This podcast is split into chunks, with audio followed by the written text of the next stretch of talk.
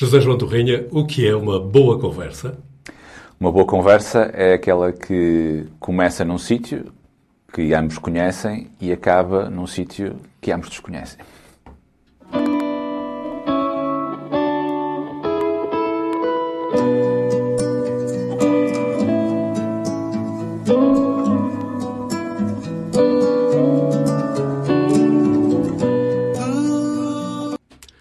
João Torrinha Martins Bastos. Advogado, licenciado em Direito pela Faculdade de Direito da Universidade de Coimbra, foi vogal da direção da, da Delegação de Guimarães do, da Ordem dos Advogados durante três anos, entre 2002 e 2004, deputado à Assembleia Municipal de Guimarães desde 2009, tendo sido presidente da direção da bancada do Grupo Parlamentar do Partido Socialista eh, entre 2013 e 2017, e desde 2017 é presidente da Assembleia Municipal. É membro também, por exemplo, da Associação dos Antigos Estudantes do Liceu de Guimarães, os Velhos Nicolinos, desde 2011. É membro da direção da Muralha, a Associação de Guimarães para a Defesa do Património, desde 2015. É atual presidente do Conselho Fiscal do Convívio, Associação Cultural e Recreativa, desde 2013. E eu poderia certamente continuar a enumerar mais algumas associações de que o José João Torrinha eh, faz parte. E isto leva-me já à primeira, enfim, ao primeiro mote desta nossa conversa. Fazer parte do movimento associativo é, é também mais uma das componentes da sua atividade cívica, José João Torrinha? Provavelmente é a principal. É, é mais, é mais antiga, é um bocado herdada, porque é seguir, no fundo, a tradição que fui bebendo de, do meu pai, que era uma pessoa também com uma atividade associativa muito, muito pronunciada e foi durante muitos anos. E foi, e foi depois, sobretudo, de terminar a faculdade, onde eu me senti bem, onde comecei a intervir mais de perto na nossa comunidade e, e que fiz com gosto e ainda hoje faço com gosto. E o movimento associativo, onde eu me sinto bem, é onde eu estive, estou e eh, seguramente estarei, coisa que eu não posso dizer de outras facetas da minha vida.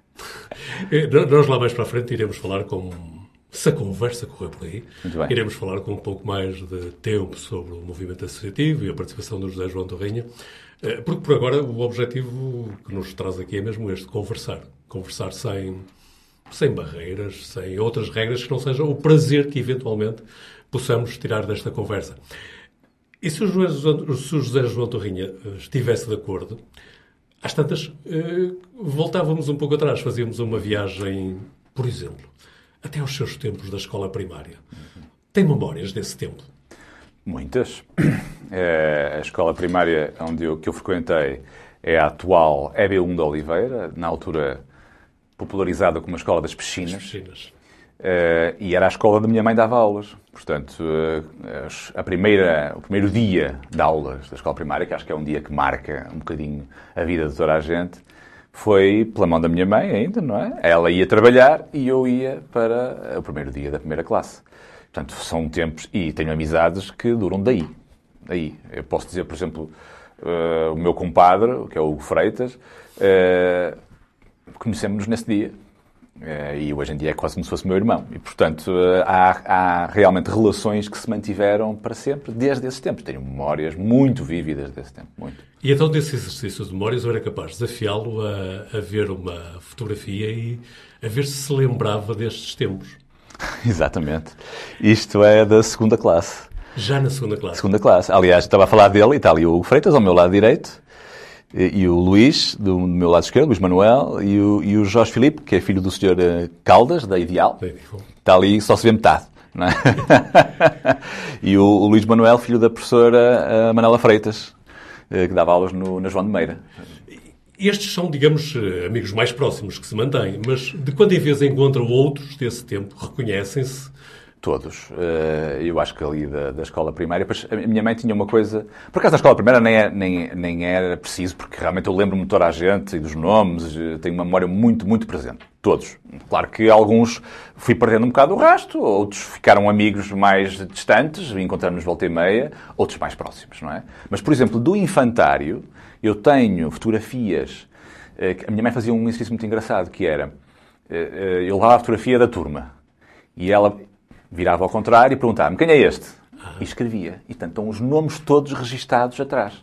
Há pessoas que eu só reconheci, que eu, que eu conheci ou reencontrei mais tarde e que já não me lembrava que tinham sido da minha turma do infantário. Mas porque estava lá o nome, eu confirmei, é esta pessoa. Na primária já não é preciso porque a memória é mais, é mais fresca. Mas desses tempos da escola primária, hum, geralmente, qualquer um de nós diz que tem recordações da professora da escola primária. Também é o seu caso, sendo filho de uma professora, também lhe aconteceu isso, de ter memórias da... Sim, eu, eu, tive uma... Ao contrário do que provavelmente acontece com a maioria das pessoas, que tiveram uma professora nos quatro anos, eu não, e com isso, comigo isso não aconteceu, porque a minha professora, no terceiro ano, uh, portanto, na terceira classe, ela começou com alguns problemas de saúde e, portanto, tivemos vários substitutos ao longo do ano, e na quarta classe já foi outra. Sim, mas aquela mais marcante é a primeira, era prima do meu pai, curiosamente, prima direita do meu pai, e ainda foi uma professora à maneira antiga. Eu tive a, aquela escola primária ainda do antigamente. Clássica. Clássica, a meter cana e tudo. E não saiu, não saiu traumatizado desse exercício. Não, mas, claro, pronto, é evidente que são outros tempos e que hoje seria absolutamente impensável, não é? Quer dizer, mas... Temos e, que enquadrar no tempo, não é? Evidente, não é? E, e mesmo, por exemplo, a minha mãe, que nessa altura já dizia que era incapaz de, de castigar fisicamente um, um, aluno, mas dizia que nos tempos mais recuados, quando era mais nova, que, e eu que eu ouço relatos ainda mais antigos que os meus, a coisa ainda era mais dura, não é? Portanto, é evidente que são tempos diferentes dos dois, mas se me perguntasse se me traumatizaram ou isso, não, era o que era na altura. Mas da escola primária, eh, depois dá-se a passagem para o ciclo sim, e, e fica por onde? Pela João, João de Meira, ali ao lado, sim. Aí já ia, so, já ia sozinho, não é? Para, e vinha sozinho, não é? Porque era muito perto, não é? E, e, pronto, também muitos dos, ou alguns dos colegas eh, seguiram, não é? E mantiveram-se na mesma turma, outros novos, aí foram só dois anos. Hoje em dia os miúdos já passam ali mais tempo, não é? Passam cinco anos, talvez, até irem para, no décimo ano para outras escolas. Mas ali eram só dois anos, mas também foram dois anos muito, muito felizes, muito, muito bons, boas notas, sem, sem precisar de estudar. Foi sempre bom aluno, José Nem sempre. Nem sempre. Uh, eu era muito preguiçoso e distraído. E basicamente foi assim: enquanto não foi preciso pegar num livro, fui bom aluno. A partir do momento em que era preciso trabalhar um bocadinho, tornei-me num aluno mediano. mas diz que era distraído, mas as aulas. Uh... Distraído sempre.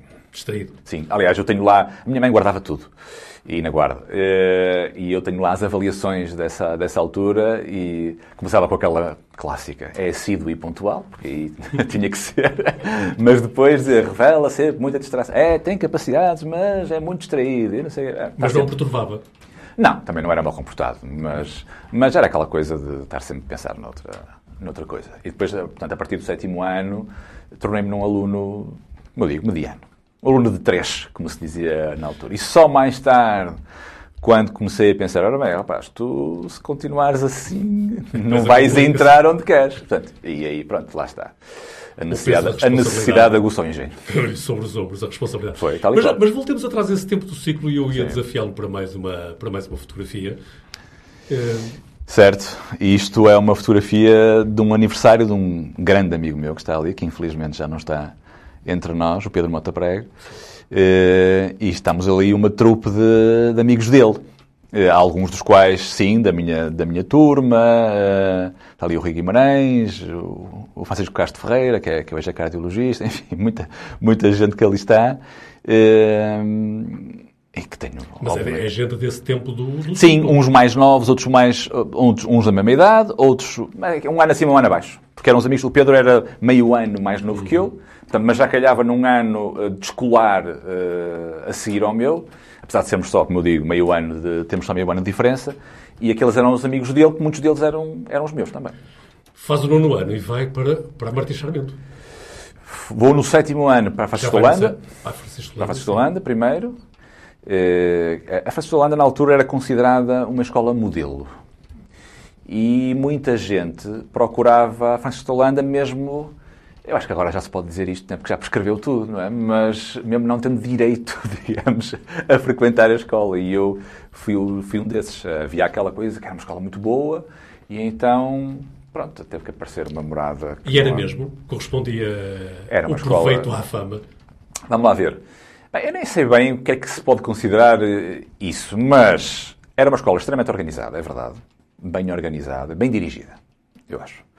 As coisas funcionavam bem. Eu costumo dizer que a Martins Sarmento era mais um bocado a saudável bandalheira, não é? As coisas não eram tão... Havia os dois lados, as duas faces da moeda. A face da Holanda era mais organizada, mas se calhar mais controlada, e a Martins Sarmento era mais desorganizada, mas mais eh, relaxada. Curiosamente, eu fui aluno na Francisco Holanda, a Escola Industrial e Comercial, até 1974, certo. e depois fui aluno do, do Liceu. Liceu e, curiosamente, já desse ano vem essa imagem também. Sim, Havia sim. muito mais rigor na, na Escola Industrial que no Liceu. O Liceu é. já era muito mais avançado do que na Escola Industrial, o que não deixa, não é. deixa de ser curioso. Engraçado. Mas desse tempo, o José João Torrinha, depois quando vai para o Liceu, uhum. ainda é assim continuamos a, a falar sim, sempre da Martins Charmento, sempre, sempre. Nicolinas, como é? Participa?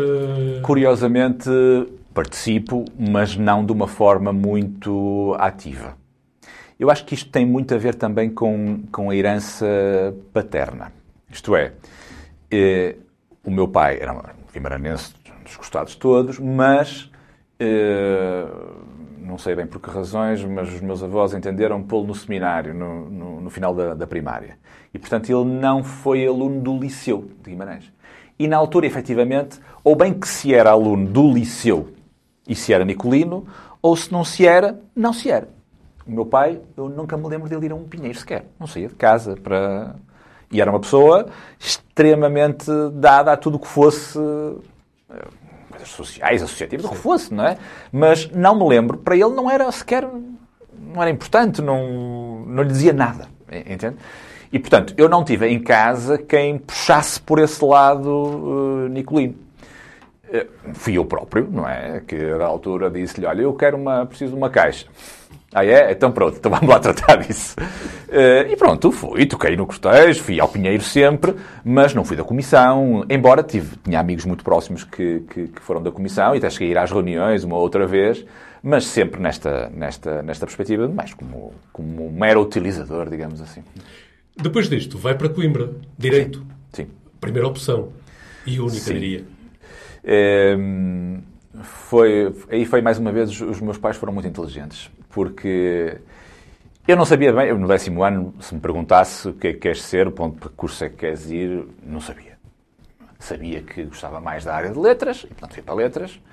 Eh, quando fiz lá os psicotécnicos, dava línguas e tal, e eu gostava, mas também não me via propriamente a ser professor de inglês, ou, francamente também não era assim uma coisa que me apelasse muito.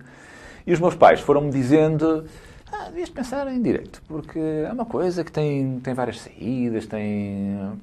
Nunca me impuseram nada, mas, sem eu dar por ela, convenceram. Inteligentemente. Mas muito inteligentemente. Quando eu dei por ela, já era aquilo que eu queria, eh, e, portanto, quando foi de optar, sim, eh, na altura optei. Eh, eu queria mesmo, na altura nós podíamos escolher seis opções.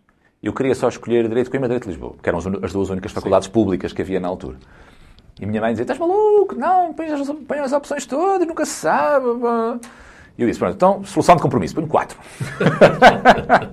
e pus Uma quatro. negociação. Foi, pus uh, Direito de Coimbra, Direito de Lisboa, Sociologia Porto, História... Não, Comunicação Social Lisboa. Foi as quatro opções que, que pus, embora eu já sabia, pelas médias que tinha, que, que, ia entrar em Coimbra. Por causa de uma, de uma coisa que, que hoje em dia, se perguntar aos meus ninguém, ninguém sabe o que é, a malta da, da, minha, da minha altura, toda a gente sabe, que era a famosa PGA que foi a última, eu apanhei a última PGA que houve quatro anos e na altura, de forma absolutamente inacreditável, mas é a verdade, era assim, a PGA pesava 50% em Coimbra para a nota de entrada. E eu tive uma nota muito boa na PGA, portanto, digamos, emperrou-me mesmo lá para dentro. E como foi Coimbra? Como se tirou? Foi espetacular. Foi? foi. Eu adorei Coimbra. Coimbra, a minha, a minha vivência por Coimbra só é ensombrada por uma coisa que não tem nada a ver com Coimbra, porque foi a meio do meu percurso universitário faleceu o meu pai. Portanto, foi algo que, que acaba por marcar sempre esse período da minha vida, ali entre o meu segundo e o meu terceiro ano, nas férias entre o segundo e o, terceiro ano. Mas foi, a vivência universitária foi, Eh, foi espantoso. Só tenho pena de ter, ter feito tudo direitinho em 5 anos. Mas integrou-se de tal forma que foi, inclusive, membro de, membro de, de, associações. Foi membro da Assembleia de Representantes, da Faculdade de Direito. Sim, sim. Não é? Membro do Conselho Pedagógico da Faculdade de Direito também. Sim, Portanto, sim, sim, a vida associativa aí já começou a ter mais intensidade. Sim. Uh, a nível da, da faculdade, sim, havia... Os órgãos de gestão da faculdade tinham também tinham uma componente eletiva, não é? Os alunos também integram os órgãos da faculdade e, para isso, havia listas e eleições e, portanto, sim, havia, havia ali um grupo de, de malta porreira que, com que eu me dava muito bem e que, e que resolvemos uh, candidatar-nos por duas vezes. Na primeira, primeira, vez foi, de facto, fiz parte da Assembleia de Representantes e do, já quarto e quinto ano aí fiz parte do Conselho Pedagógico. Dessa malta porreira, consegue identificar alguns numa, em mais uma fotografia que aqui temos? Isso é a malta do meu ano. Eh, que é quase só, quase só, eh, como se vê, o direito, um curso absolutamente feminino. É? Aliás, eu lembro-me da, da, primeira, da primeira aula, uh, que nós estávamos, estávamos todos na sala e os doutores, chamados doutores, estavam de fora à espera de que acabasse a aula para nos imediatamente pegarem em nós e, e nos irem para chá. E então, uh, mal o professor saiu, só se via preto fora da porta, que era tudo capa e batina, e eles entraram, ah, ninguém sai. Eles entraram e como em Coimbra a praxe era e é e bem uh, separada, eh, homens praxam homens e mulheres praxam mulheres, portanto não há, não há essa, uh, confusões a esse nível. Os homens vinham à procura de homens. E, e tinham muito poucos. e então começaram a pegar neles e pescá-los à linha. E um dizia: Mas que é isto? É um curso de direito ou de culinária? Uma, uma boca extremamente misógina. Mas a, a, fazer crer, ou, quer dizer, no fundo, um espelho de que de facto neste momento é um curso mais feminino do que masculino. Participou então na praxe? Perfeitamente. Foi prachado e prachou. Fui prachado e prachei, diverti-me muitíssimo a ser prachado e, e a prachar. Porque se a praxe for uma coisa bem feita, é uma diversão. Se houver, se toda a gente perceber que aquilo é um jogo em que todos aceitam as regras e alinham pelas regras, os meus, uh, os meus amigos de sempre da faculdade, até aos dias de hoje, o grupo o núcleo mais reduzido, aquela meia dúzia que são mesmo uma irmandade, digamos assim, nós conhecemos todos no primeiro dia na praxe. Vamos recordar mais um grupo desses amigos em mais certo. uma última foto sobre Certo, aqui temos o Pedro Mataprego, mais uma vez, o Eduardo Brito, que é de cá de Guimarães, que também estudou lá em, em, em Coimbra. Pronto, isto era na casa do, do Pedro Mataprego, que ficava na mesma rua onde eu, onde eu morava também. Não, não, nunca viveu em República? Não. Eh, no primeiro ano uh, aconteceu-me uma coisa curiosa, que é no dia em que eu soube que entrei para Coimbra, tive um acidente de carro. Uh, um grupo de. Nós éramos todos da mesma idade, não é? Fomos, na altura ainda tinha que ir a Braga, à Universidade do Minho, ver as pautas para saber quem entrou e quem não, quem não entrou. E toda a gente foi. E nesse dia à noite encontramos-nos todos e, e fomos uh, dar uma volta de carro e tivemos um acidente. E eu parti, parti uma clavícula no, no acidente. Portanto, eu não pude ir no dia seguinte inscrever-me na, na, na, faculdade. Foram os meus pais, fizeram-no por mim. E eles é que nesse dia uh, uh, arrendaram um quarto logo para, para eu quando fosse ter. Um quarto numa casa de uma senhora, em Coimbra isto é, isto é perfeitamente normal. Aqui em Guimarães não, não é, porque não há essa tradição das famílias acolherem os estudantes universitários em sua casa. E assim foi o meu primeiro ano. Depois, claro, estar em casa de, de, de, outros é sempre uma coisa que tem os seus constrangimentos e eu comecei à procura de, de um apartamento e acabei por juntar-me a mais dois parceiros e os, outros, os últimos quatro anos foi num apartamento.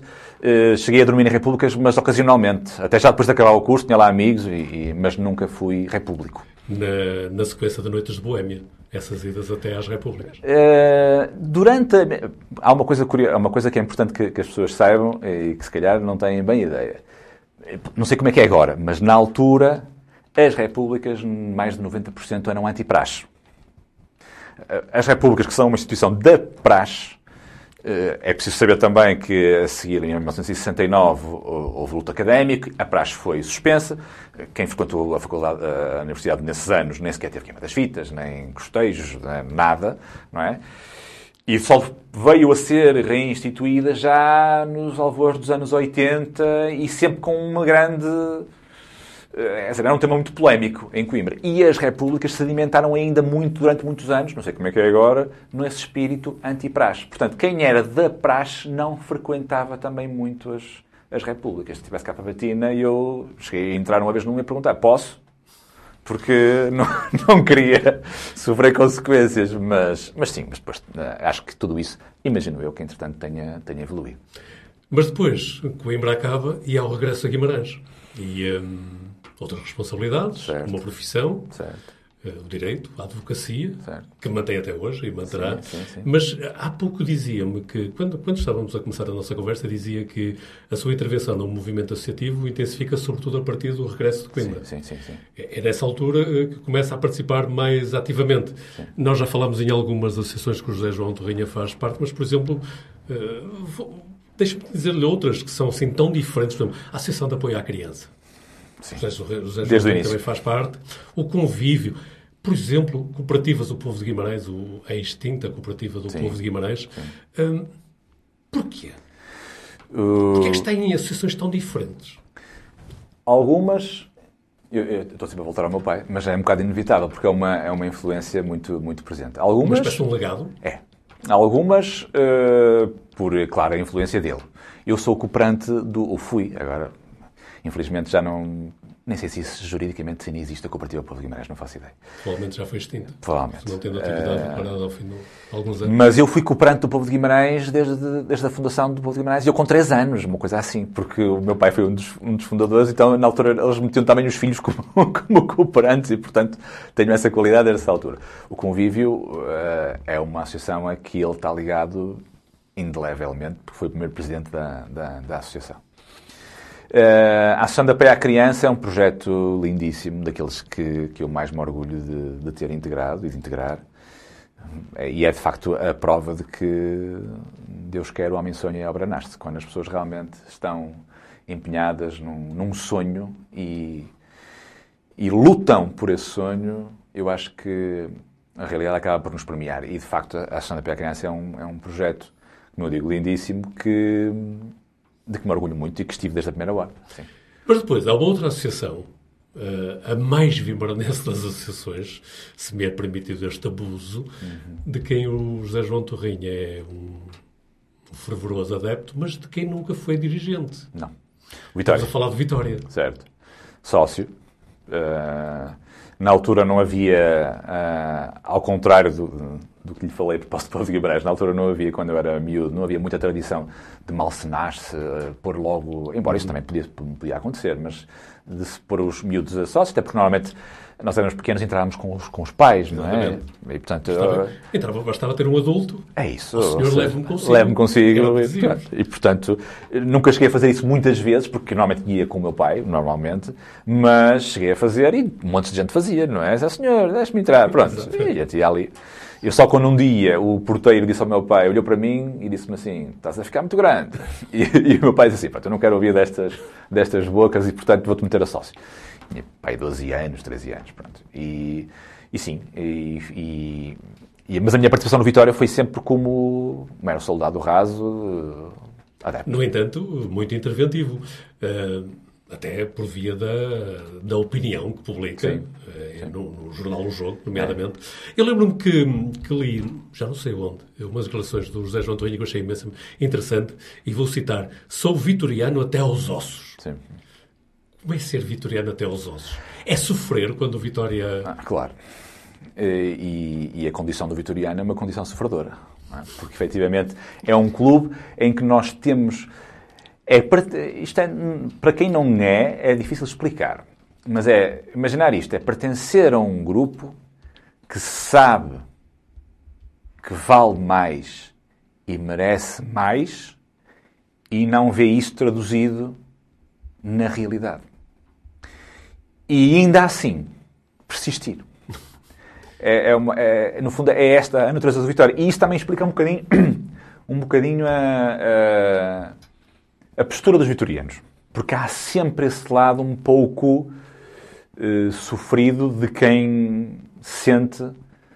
A gente pensa muitas vezes, "Ah, pá, se- às vezes vi isto acontecer noutros clubes, e se eu fosse campeão, isto, Guimarães parava durante uma semana, ninguém trabalhava. Quer dizer, o, o nível de fervor que nós temos, quando a verdade é que o clube nos retorna tão pouco, a nível de êxito desportivo, é algo que não tem explicação. O José João Torrinha sofredor é este que se identifica, por exemplo, nesta mais esta fotografia que temos aqui. Isto foi, na, isto foi, tirei no emulador na, na ida para a última final da taça que tivemos e que infelizmente que não, correu bem, não, que não correu bem, foi aquela da famosa uh, chuva para nós é sal, em que chovia copiosamente, em que as pessoas não arredavam o pé do, do estádio. Também o José João Torreia já disse, uh, publica regularmente crónicas uh, no jornal O Jogo. Uh, eu, eu, li, um, li uma delas, li algumas, mas uma que me recordo e até trago aqui, para, se me permite citar, é de 3 de abril deste ano. O José João Torrinha escreveu isto. Um dos primeiros jogos de que tenho memória é um Vitória Aston Villa. Diz-me a internet que foi a 14 de setembro de 1983, porque tinha então 8 anos. O Vitória ganhou por um zero, gol de penalti de Gregório Freixo. A segunda mão foi cruel connosco, vergados a 5 golos sem resposta. Ou seja, nesta curta frase temos aqui os dois, digamos, dois sentimentos. Por um lado, o ser vitoriano e depois o peso da derrota. É. Cinco golos. É, isso. Eu lembro. Vamos lá ver. Nós, quando somos muito pequenos, as nossas memórias são muito difusas, não é? E eu tenho memórias. Eu, eu, essa é, é uma memória de um jogo que eu tenho claramente na minha, na minha cabeça, o golo, etc. Já tenho com algum detalhe. Mas, por exemplo, tenho uma memória. Aqui há tempo eu escrevi sobre isso. Eu tinha uma memória de nós termos ganho 5-0 ao Braga em casa. E que depois, na segunda volta, curiosamente, também similar a isto, tínhamos levado três lá. E teria ver os dois jogos. Mas uma altura assim, será que realmente isto aconteceu? Ou será que isto é uma... Foi a minha, memória, a minha cabeça que fabricou esta memória. E então fui à internet, onde se vai ver estas coisas agora, e fui à procura. E comecei a recuar nos anos. Comecei né, por aí, 83, nada, não aparecia. 82, 81, assim. Isto, claramente, eu inventei isto. Reconstruí. Inventei. E comecei a recuar e de repente encontrei. E fiquei espantado porque eu tinha 5 anos na altura. E o meu pai levou-me, não só ao jogo aqui, no Municipal de Guimarães, como ao jogo lá. Assim, como é que é possível? Hoje em dia, se eu tivesse filhos, eu teria levado o meu filho de 5 anos a um Braga Vitória. Para o meio do, do, do Maralhal, digamos assim. Quer dizer que há coisas em que não, não evoluímos, regredimos. Pois, é que nessa altura, efetivamente, era muito diferente. E o futebol não quer dizer que não houvesse problemas e que não houvesse também volta e meia pancadaria ou o que fosse, mas apesar de tudo, eu acho que havia uma outra leveza que não, que não, que não há hoje. Via-se é... muito. É muito diferente ir ao futebol hoje, é muito diferente. Mesmo sociologicamente. Eu lembro-me de ir. Também ia-se ao estado do Vitória não se via uma mulher. E hoje em dia vê-se mulheres aos milhares, quer dizer, e bem, não é? Ótimo, excelente. Mas, mas as, coisas, as coisas evoluíram. Nesse aspecto, infelizmente, não evoluíram da melhor maneira. Voltando a esse jogo Aston Villa, Sim. que eu também estive presente, Sim. também tenho uma memória, ainda foi no antigo estádio, ainda Sim, não tinha claro, estas obras, claro. uh, no peão da, virado para a clínica. Certo. Dessa, desse jogo tem a imagem de uma valente cena de pancadaria com os adeptos ingleses, sim. em que um deles Bateu muito, mas no fim foi.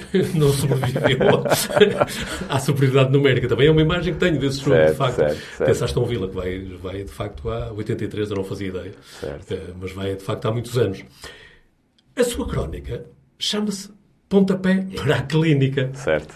Que é uma expressão muito. Só os vitorianos é que percebem. É percebem. Não? Quem for de fora pensa, para a clínica, que é isto? não, não, percebe. É daquelas expressões que só tem. E se calhar a malta mais nova hoje também não percebe. Sim, porque hoje é impossível chutar para a clínica. Para já. Uh, primeiro não há clínica. Já não há. Pelo menos aquela clínica. Há, há outra, não é? Sim, mas, mas aquela... aquela... já não existe. Foi onde eu nasci, curiosamente. Uh, foi nesse sítio que eu nasci.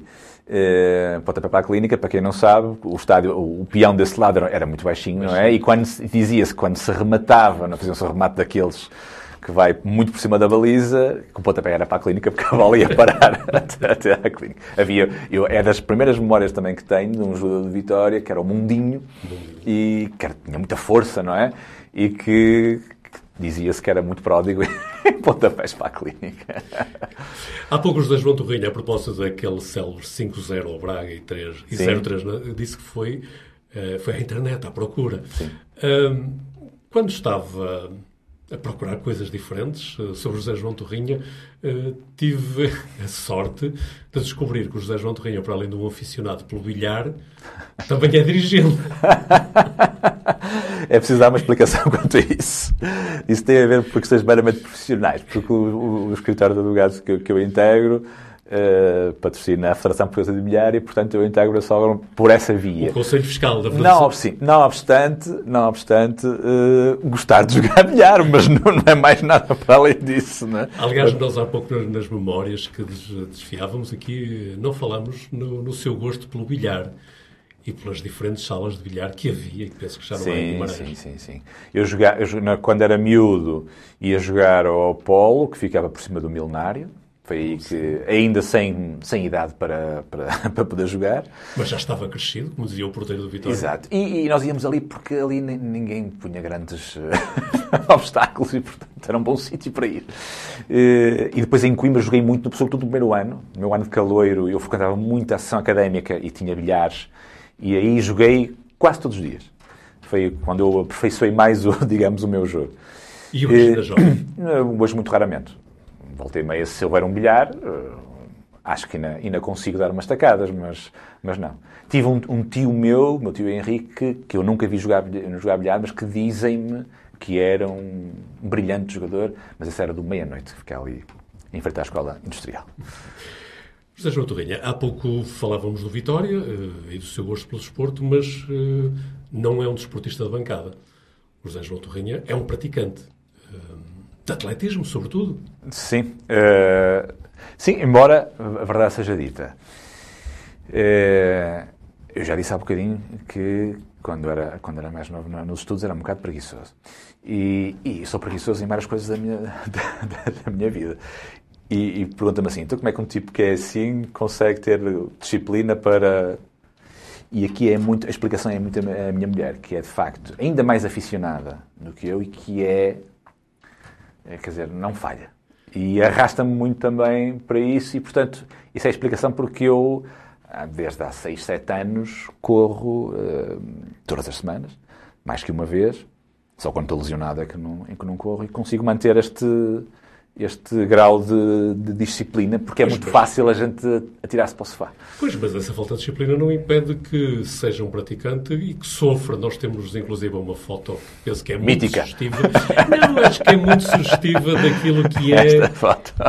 que é o José João Torrinha. Isto foi a única vez que fiz um trail. A da direita, não é? A da, a da esquerda é aqui na nossa, na nossa meia maratona, exatamente. Sim, foi a primeira meia maratona que fiz e que é uma, uma meia maratona muito dura, porque é feita sob muito calor, com muito sobe e desce. Uh, e, portanto, foi, ali é mesmo a sofrer pela, pela distância que ele estava, estava a acabar. A outra é que, de facto, o trail é uma coisa... Não, mas aquela, aquela, aquela fotografia é do, trail, do, trail, na penha, é. de facto, ela é extremamente sugestiva. Uh, diria que são aqueles panedos que amparam os dois. É verdade. É que eu... é, digamos, parece que há ali um campo houve quem, houve quem dissesse que eu parecia Jesus Cristo nesta.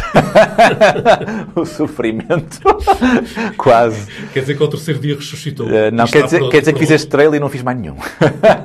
Porque eh, exige outras coisas do nosso organismo e, e, e francamente, uh, tem uma coisa espetacular, não é? Que é põe-nos em contacto com a natureza. Porque o resto que eu faço é muito alcatrão, não é? Estrada, estrada, estrada.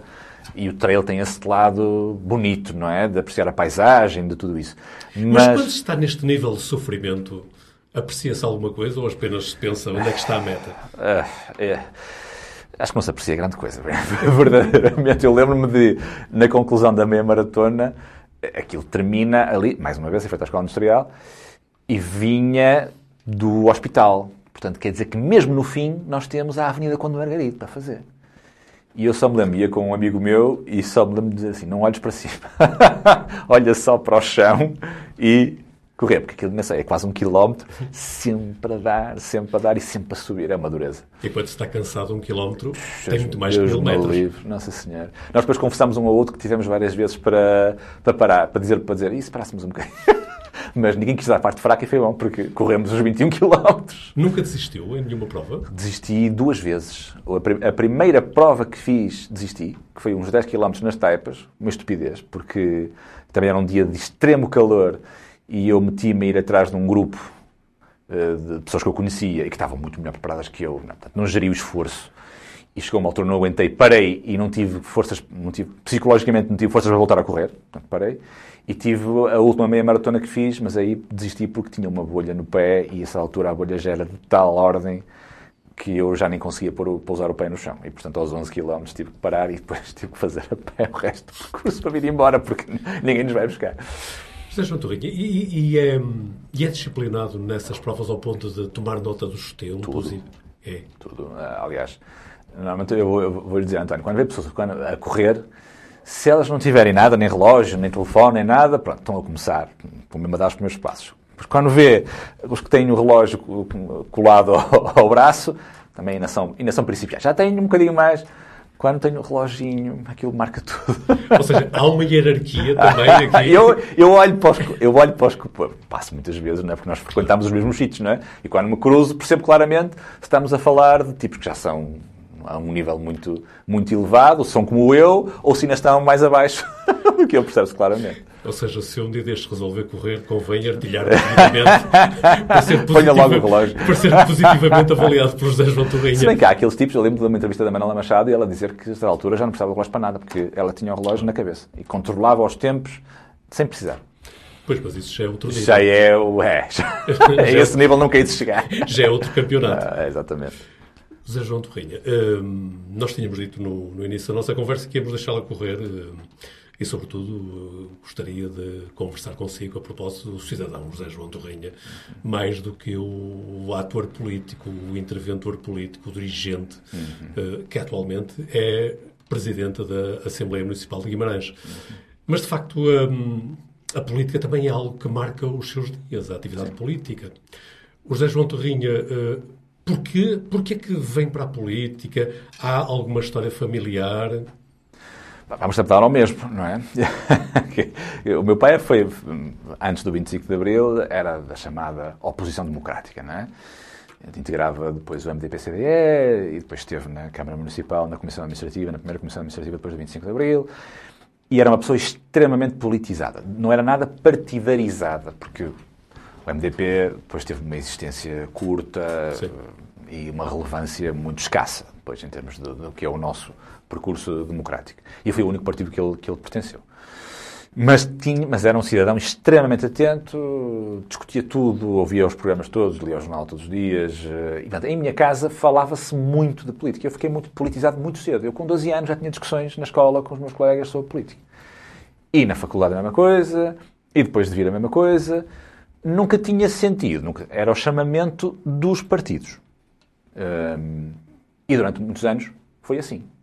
E só mudou cerca ali meados dos anos 2000, que é quando, eu, de facto, eu identifico-me primeiro com a política do Partido Socialista em Guimarães e depois também com os valores, as ideias do próprio Partido Socialista. Durante uns tempos, andei, antes, andei mais para a esquerda do que isso, mas depois o meu pensamento evoluiu nesse sentido.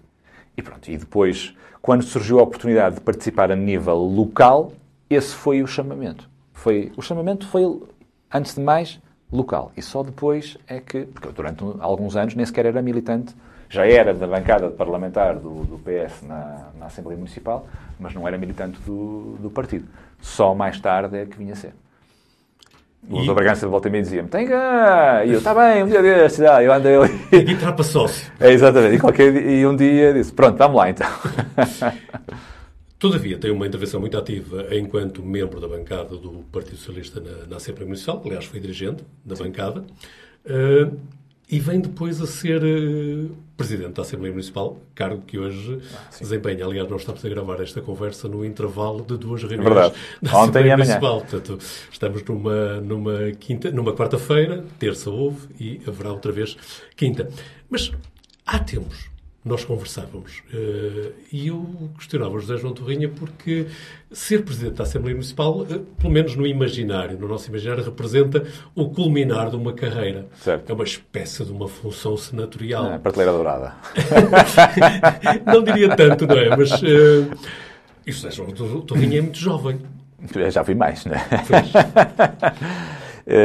é verdade. É verdade. Eu, eu, nós falávamos disso e eu contava-lhe, acho que vale a pena contar esta história que é, um bocado, que é ilustrativa da, disso que está a dizer.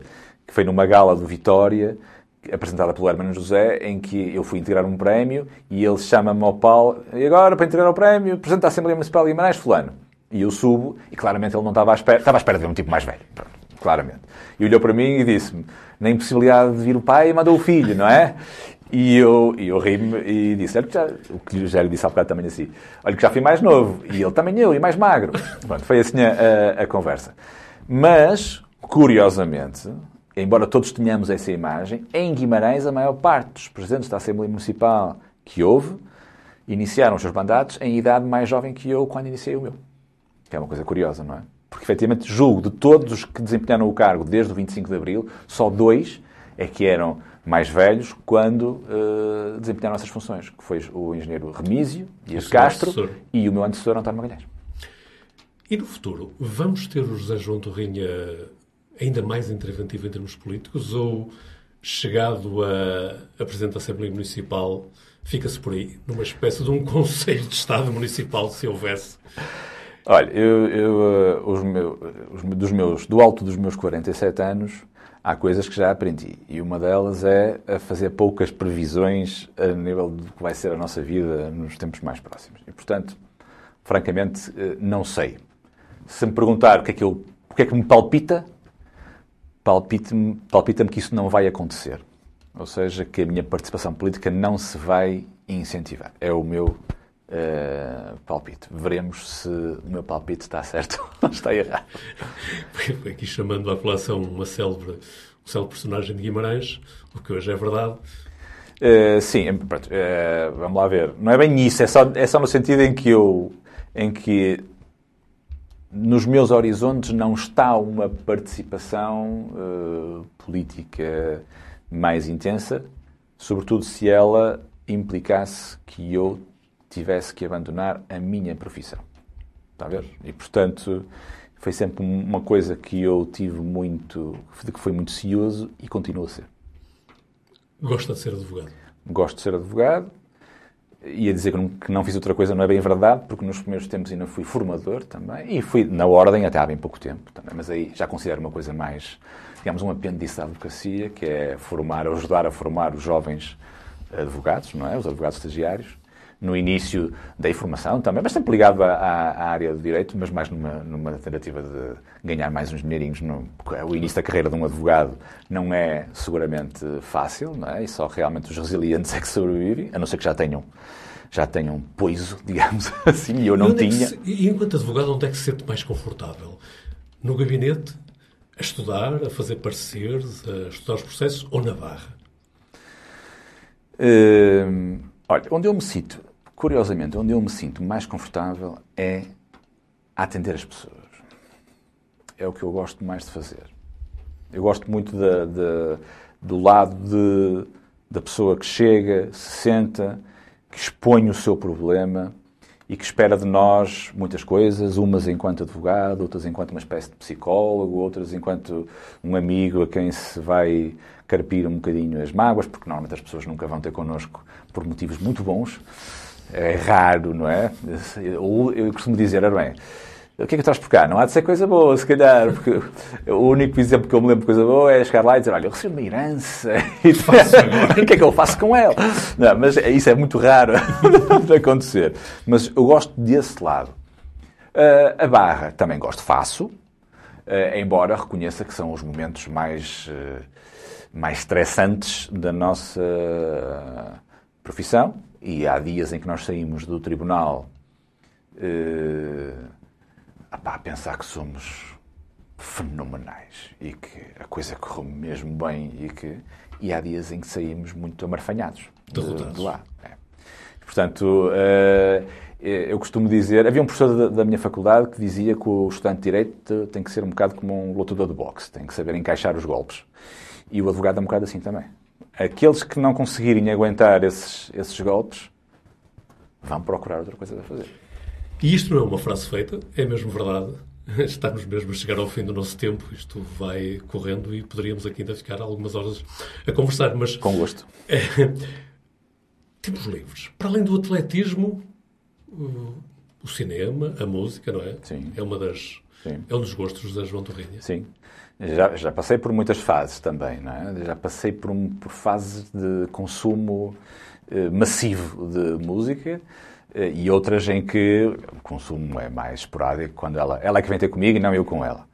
Eh, o cinema é a mesma coisa, já passei por fases de, de... Estou agora a ver se se volto, porque nós, eu aproveito para dizer isto, é, é publicidade a uma outra associação de que eu nunca fiz parte de nenhum órgão social, nem o meu pai, curiosamente, que é o Cineclube de Guimarães, e que eu aconselho toda a gente a fazer-se sócio, porque quem for sócio do Cineclube e vá, nem que seja a metade das sessões que eles apresentam no CCVF, vai ficar com uma bagagem cinematográfica espantosa.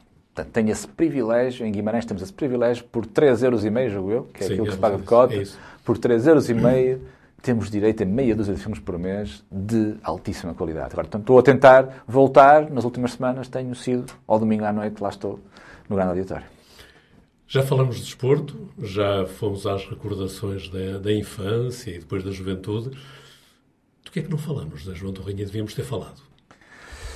O que é que não falamos? Sei lá. Uh, olha, não falamos das, das raízes, não é? De, de onde é que venho a minha família, não é? que vem quase toda, de facto, de, de, de Guimarães. É, tirando o meu avô paterno, é o único dos quatro avós de um lado e do outro que não é daqui, que veio de Cabeceiras de Basto, ainda, ainda menino para, para trabalhar em, em Guimarães, como marçano, e que depois teve a sua mercearia à porta da vila, onde mais tarde se instalou a livraria Lemos, da nossa geração já, já todos se lembram, não é? Mas que foi a casa onde nasceu o meu pai. Eh, curiosamente, aí na porta da vila. Portanto, não falamos disso, mas uh, também não tínhamos que falar. e então, agora um último desafio. Vamos, por instantes, imaginar que, em vez de ser eu que estou aqui, quem é que o José João Torrinha gostava que estivesse aqui consigo a conversar? A conversar? A conversar. E, morto ou vivo? Sim, sim. Quem? Ah, isso digo já. Até assim, pode ser uma personagem de caras. Não, não, digo-lhe de caras. Agostinho da Silva. Eu era, era muito jovem e havia um programa na televisão que era uma delícia, que era Conversas Vadias, acho que era assim que se chamava, em que ele era entrevistado, foi entrevistado por várias personalidades, o Herman José, por exemplo, o Miguel Santos Cardoso, o Sousa Tavares, elas estão todas no YouTube, recomendo vivamente, vão, vão ver. Eu, eu uns anos mais tarde, lembro de ser, de ser miúdo e de ver e de adorar, e, lembro, e mais tarde, pai, há meia dúzia de anos, li uma biografia extensíssima que há sobre, sobre ele, e o homem, de facto era uma personalidade incrível. Incrível. Só, só lido para perceber o, o gênio que era aquele homem. pedagogo, desalinhado. Completamente desalinhado Dizia de tudo. que não tinha bilhete de identidade, nem nada. Nem pagava impostos, nem nada dessas coisas. Não era para ele isso. Mas era um homem, de facto, um pensador pá, notável. Notável. José João Torrinha Martins Bastos. Obrigado por Obrigado, esta conversa. Eu foi bom. Um, esperemos que tenha também sentido o mesmo gosto que eu senti. Passou num instantinho. Aqui, a conversar, a deixar. Conversas acontecem quando se justifica que aconteçam, sem regras, apenas por esta vontade de conversarmos, de deixar a conversa fluir, tal como aconteceria se estivéssemos, por exemplo, numa mesa de café. As conversas regressam um destes dias, e poderá continuar a encontrar-nos sempre que quiser nas diferentes plataformas digitais do Jornal de Guimarães.